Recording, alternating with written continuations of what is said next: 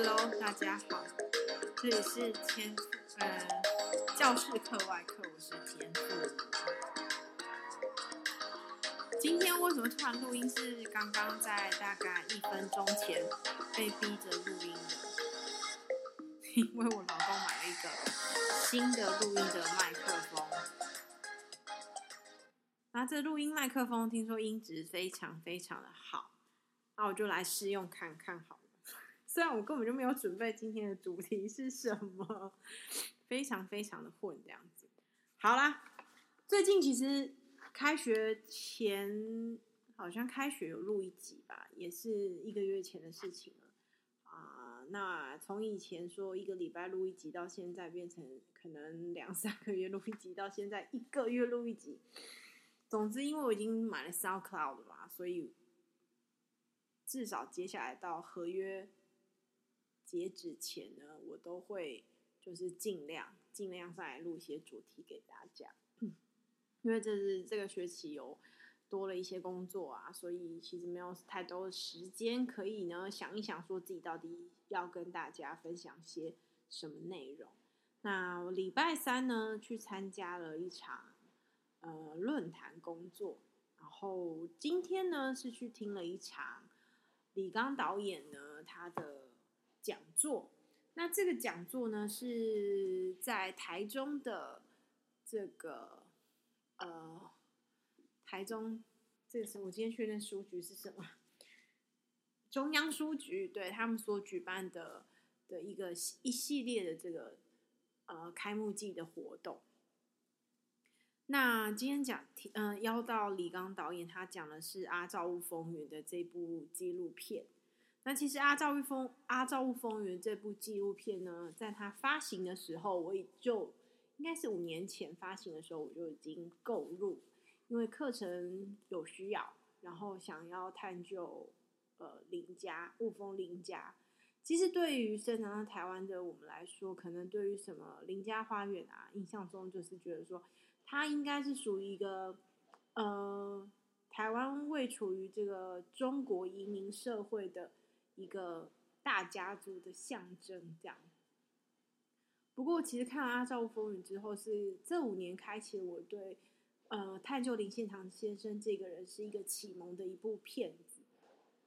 因为这部片子呢，我开始参加很多很多关于研究林献堂先生的所有的沙龙座谈。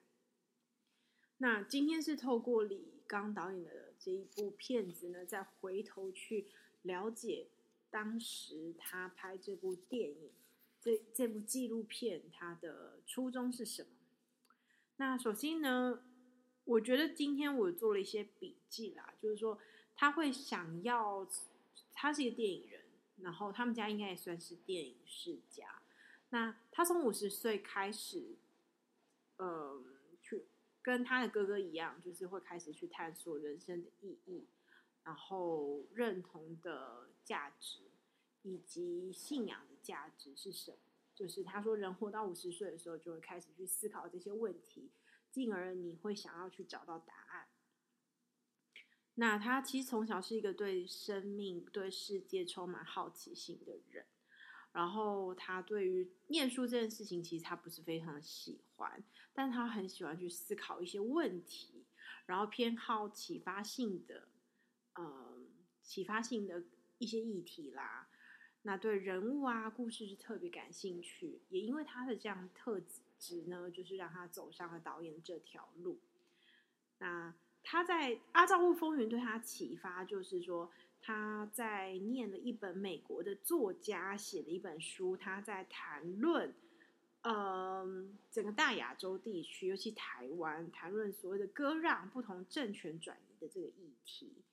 所以他是从一个应该说启发他去回头探究台湾历史的，是一个外国人用一个外国人的视角去看。亚洲的政权转移以及亚洲的竞竞合关系啊、尤其是在一战、二战的时期。那我觉得这样的观点其实影响了这一位导演，他在嗯拍摄影片，他在架构整个影片，甚至是他希望留给台湾的那个视角，就是我觉得每一个叙述叙事者都有一个他想要切入的观点，也就是他想要切入的那个视角。嗯，我我不完全就是我只能就是跟大家转述说我听到什么，但其实他抛出很多议题，也让我思考蛮多的。他说，其实呢，华人在陈述一个历史故事的时候呢，比较会从所谓的汉奸跟忠臣的两种角色去切入一个历史。他觉得这样子的历程呢，其实就是一种过度简化的过程。那他觉得电影其实就是在建构比较接近真实轮廓的一件事情，因为历史呢是每一个人从不同的视角去看待它，他所解释出来的东西就是不一样。那做他认为身为一个电影人，他拍电影的的嗯任务或职责吧，应该是在于把所有的史实、不同观点的角度拼凑起来到最真实。最接近真实的这个情况，所以他也分享了他哥哥李安导演的这个《色戒》，也就是张爱玲跟这个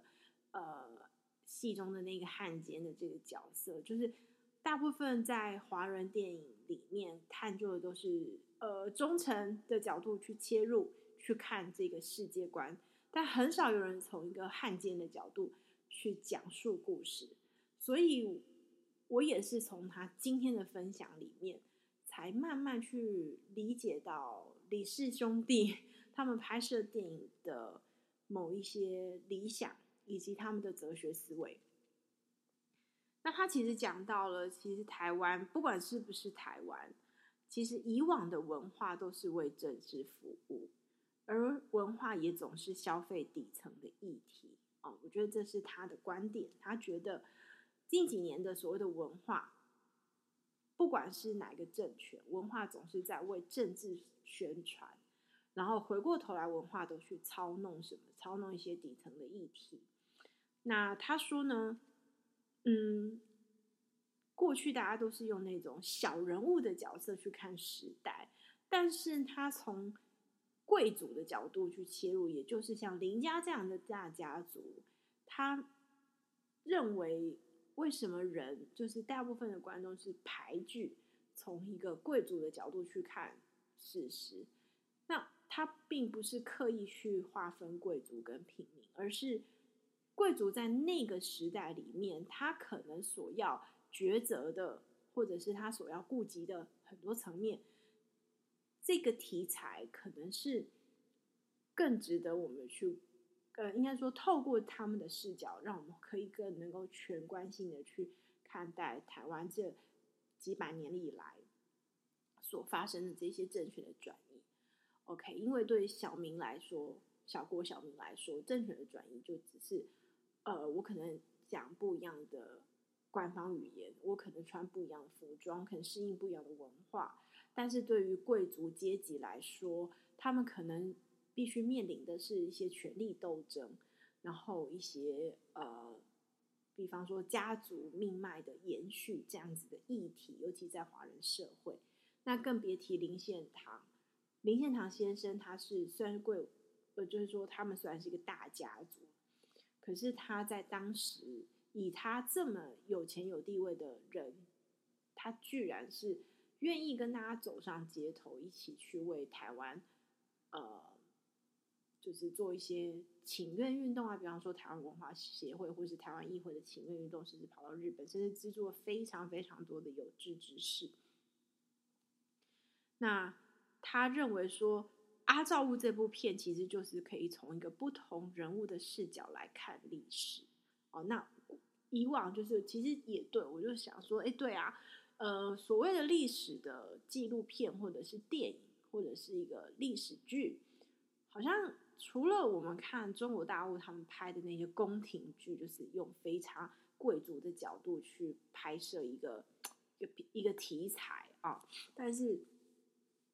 台湾的故在地故事好像比较多都是从小人物出发，但比较少从一个可能他拥他在在地是拥有权力、权势，甚至是拥有非常多财富的一个家族出发这样。那嗯，他探索林家的历程呢，其实是就是刚才所说，就是说他人生开启这些探索，并并且想要去寻找答案的这个历程，人生的答案啊，信仰啊，国族认同等等。呃，他说他当时想拍这部电影的时候是呃，应该是胡志强，台中市胡志强市长，他要选这个所谓的呃县市合并的市长的时候，那个时候他提出了一个这样子的提案，OK，那也获得当时的市政府的呃资助的帮忙啊，但是其实这个过程中呢，李刚导演分享说。这个找钱的历程呢是非常非常难。那他分享了一个，就是说这个部电影、这部纪录片是用情境剧的手法去诠释纪录片。OK，那所以他其实有很多部纪录片都是用这样子的手法去完成的。他有说，呃，纪录片其实是最难的，而且纪录片也不一定叫做真实的，其实都是有脚本的。那他认为用剧情的方式去呈现纪录片的原因，是因为当有镜头存在的时候，人就只剩下表演跟操弄。所以就是意思说，当我们面对镜头的时候，可能我们就会下意识的、很自然的去想要符合观众想看到、期待的那个样子。那其实他就已经失真了。所以他的理念是他觉得，所谓的纪录片是我在所有的事实拼凑、资料搜集，要贴近真实。但是我们可以是用一个叙事、一个讲故事的方式、一个剧情式的方式去陈述这个纪录片的过程。那其实他在这个过程中啊，有呃提到一个，就是说。去中国化之后，什么东西都去中国化之后呢？很多文化的底蕴其实不见了。OK，那以前我在听到这句话的时候，会觉得说狗屁啊！什么叫做去中国化之后文化底蕴就不见了？因为台湾有很多东西是过去可能在呃国民政府的时候，它是。不被允许的嘛，他是大量的把一些汉文化跟中国思维带进来。可是别忘了，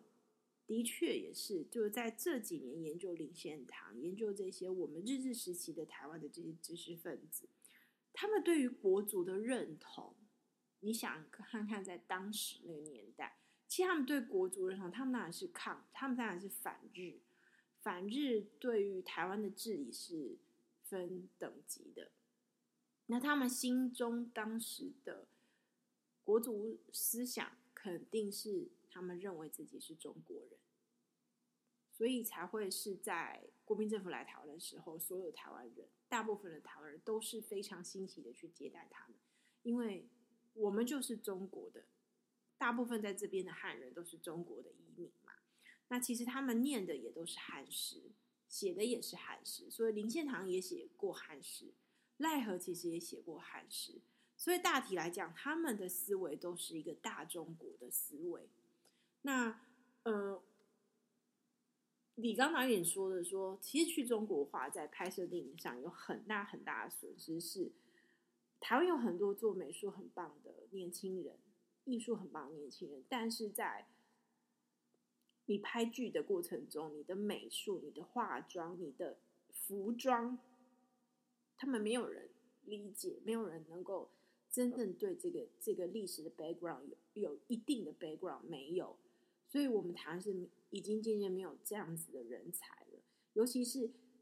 也许细说台湾，它可能就是那是一呃，我们看到古装剧可能并不是那么细致的考究，但是因为今天这是一部历史剧，所以它的服装啦、发型啦，呃，各方面都是需要是。符合历史的，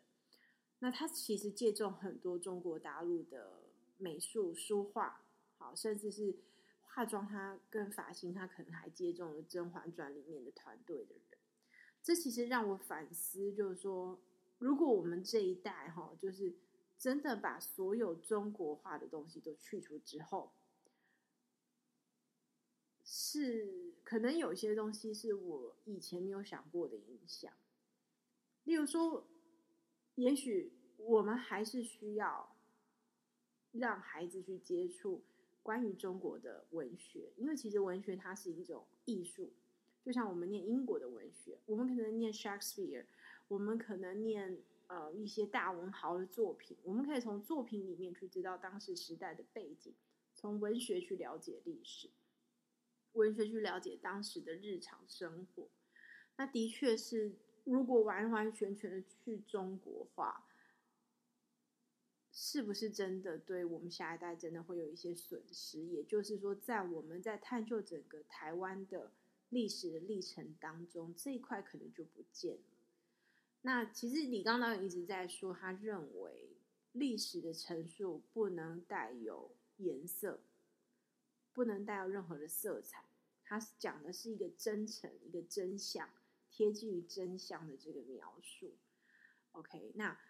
嗯，他的这部纪录片非常有趣的是，里面几乎很少有对白。那为什么没有对白，都是旁白？他说，因为光是服装啦、美术啦、道具这些东西都非非常的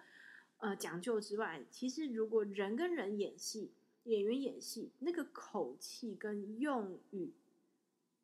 哦，这有可能又是另外一番研究。OK，那在基于 成本的问题，还有就是不失真的情况下，大家可以去看一下这部电影。其实我那时候也想说，诶，为什么他是用这样的手法？今天其实也获得解答了。那其实他一直想要传递的是，他去拼凑很多国民党跟民进党都不敢去提的一些议题，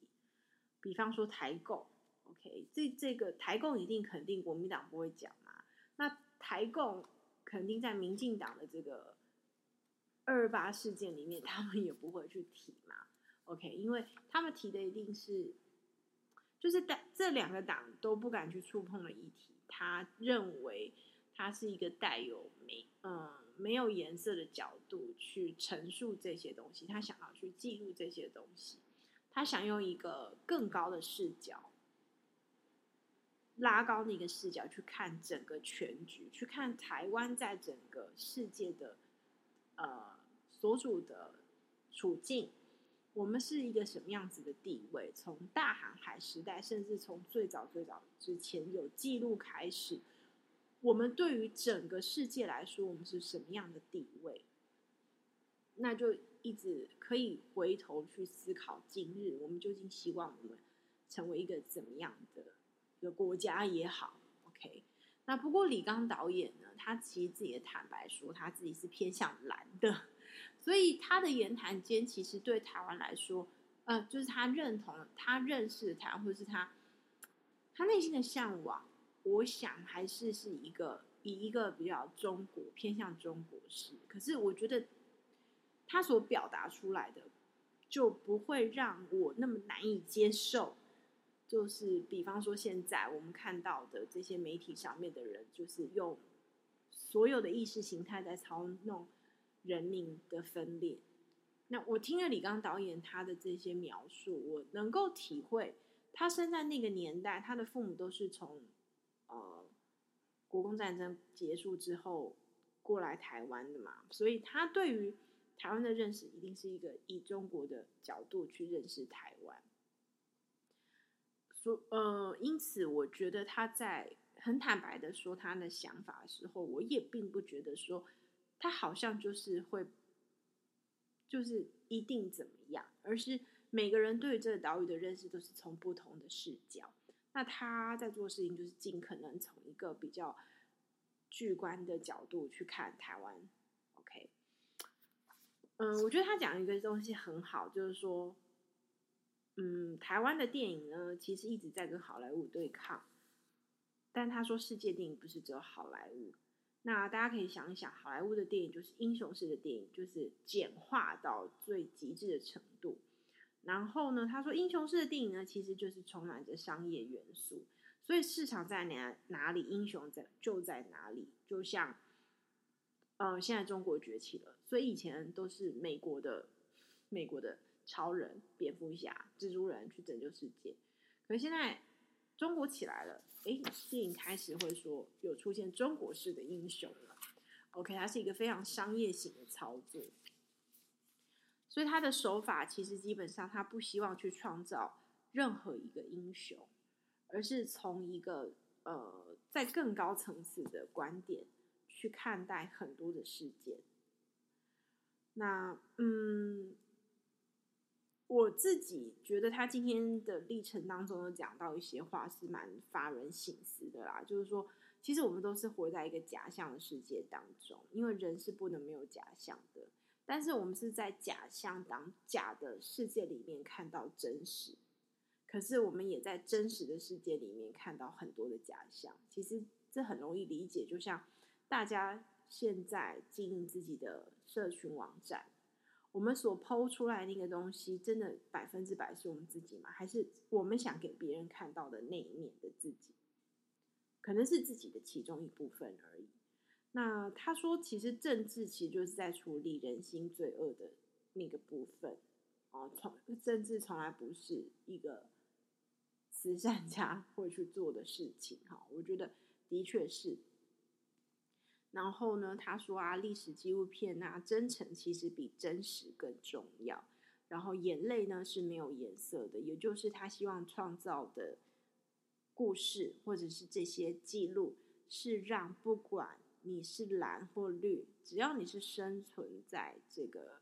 宝岛的人民，你看了你都有共感，你看了你会有感觉，你会感动，然后你会去反思，这是他想做的事情。但是他今天其实非常的，嗯，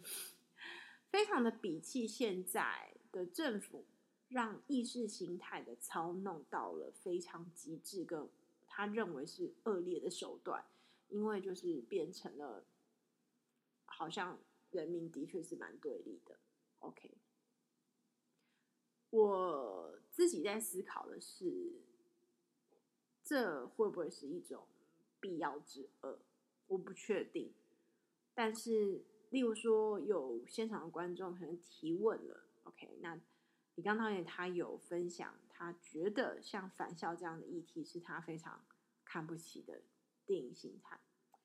因为它原本是一个游戏，可是当他这这么沉痛的一个二二八事件的议题，他觉得你用一个游戏式的东西来把它变成电影，他觉得他是。他觉得这样可能是不谨慎啊。我认为是在他们那样子教育背景下的人，对很多事情其实他们是慎重其事，而不是希望这样子的电影领了国家的补助，但是却是一种哗众取宠或是一种充满意识形态的陈述。他在讲这块的时候，其实我在思考的是，嗯，会不会这是一种让年轻人去了解二二八的一个比较快速的方法，因为年轻人实在是这个时代吧，就是你如何去唤醒大家去关注这些历史事件。我觉得要像李刚导演拍这样片，他今天在场去参与这个论坛的座谈的人，其实大部分都是比我年纪大非常多的人。你看他们至少都是五十岁以上的人。那我想。一个国家要往哪里走，其实更重要的是下一代他们的感受，他们的，呃，他们未来想走到哪里，这是我们需要给下一代一些 inspiration。我觉得，但对他而言，他可能觉得这样的手法是不太粗糙了。我觉得也许是有些道理，但是我持不同看法的面向是。现在是一个非常快速的时代，不管是电，其实电影，我觉得它就是一个，已经变成是一个真的是另外一种艺术了。那电视也已经渐渐被淘汰，因为更快速便利的影像就是 YouTube。如何让年轻人能够接触到这样子的历史题材？也许接触了返校之后，他会回头去查资料，他会回头去找。找像今天这样子的座谈会，或是他回头会去看一些书，那他可以重新自我、自我提问、自我审视、自我反思，然后重新去认识这块土地。我觉得那何尝不是另外一种方式？只是他希望亲近的对象可能不是李刚导演希望的，对，因为他拍摄的东西是本身你对历史要非常已经有一定程度的认识，或者，嗯，你对于在这个时代，我我应该可以说三十岁以下人，可能他不会那么主动去看李刚导演拍的东西，但是他拍的东西是真的很棒。我想，如果我没有在这几年对台湾的历史有那么深刻的去探究，当然不比学者，就是至少跟我自己以前比起来比较深刻去探究，我想我可能也不会去关注他拍他今天后面介绍的呃其他的几部他即将上映的电影，比方说呃《光计划》、《寻找一九二零》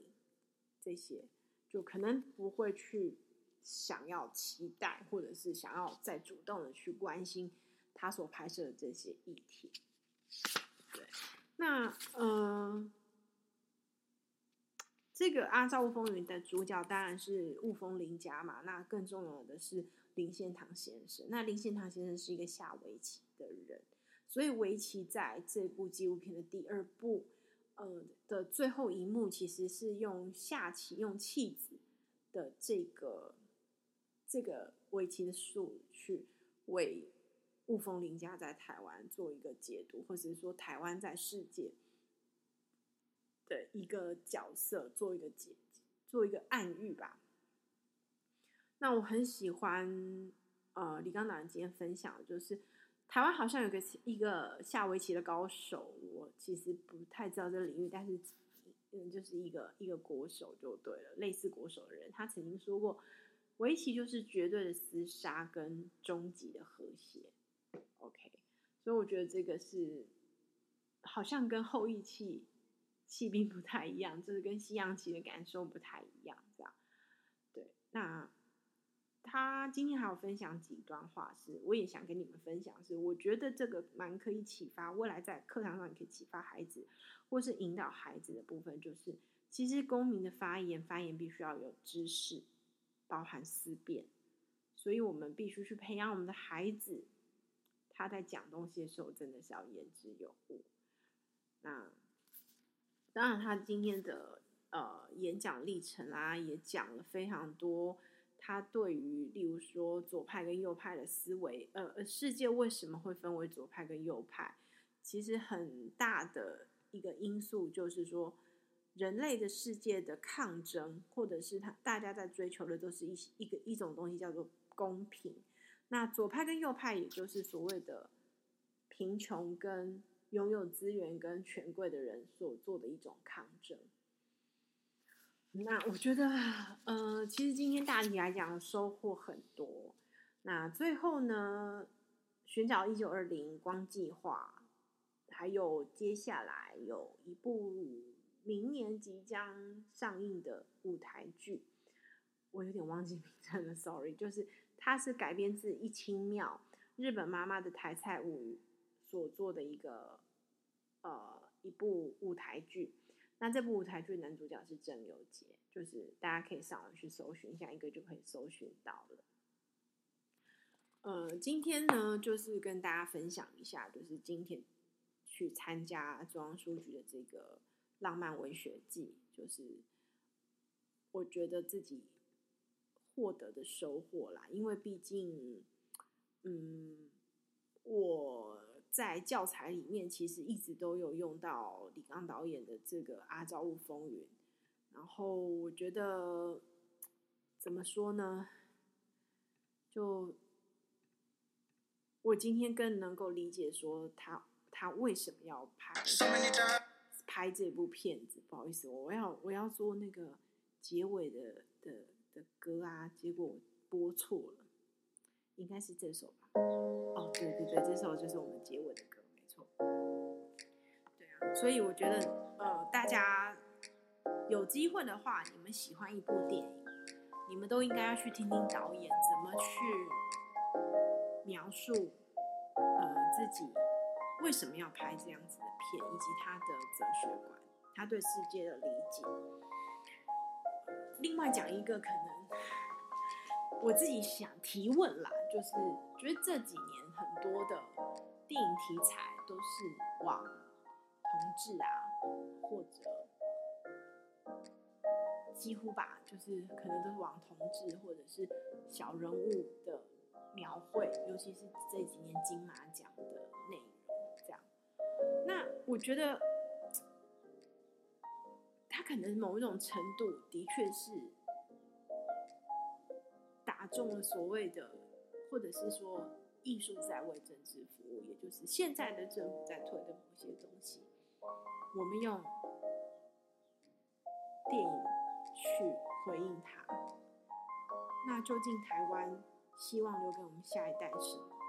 我觉得不是这些电影不好，而是我会去反思的是每个时代，好像不同视角的人，他会去关注的东西不太一样。嗯、前阵子选举的时候呢，很多人都会说老蓝、老蓝、老蓝人，OK，蓝就是国民党的那个蓝。然后我觉得像这样的老蓝人呢，是我。比较欣赏的，因为他们的教育，他们应该是说他们比较 sophisticated 的，就是比较有教养的人。他对于说国足国家的议题呢，他在处理上好像真的比现在这些粗暴的政客，我觉得来的更细腻，然后也很值得我们大家去去学习他们。对，就是今天跟大家的分享。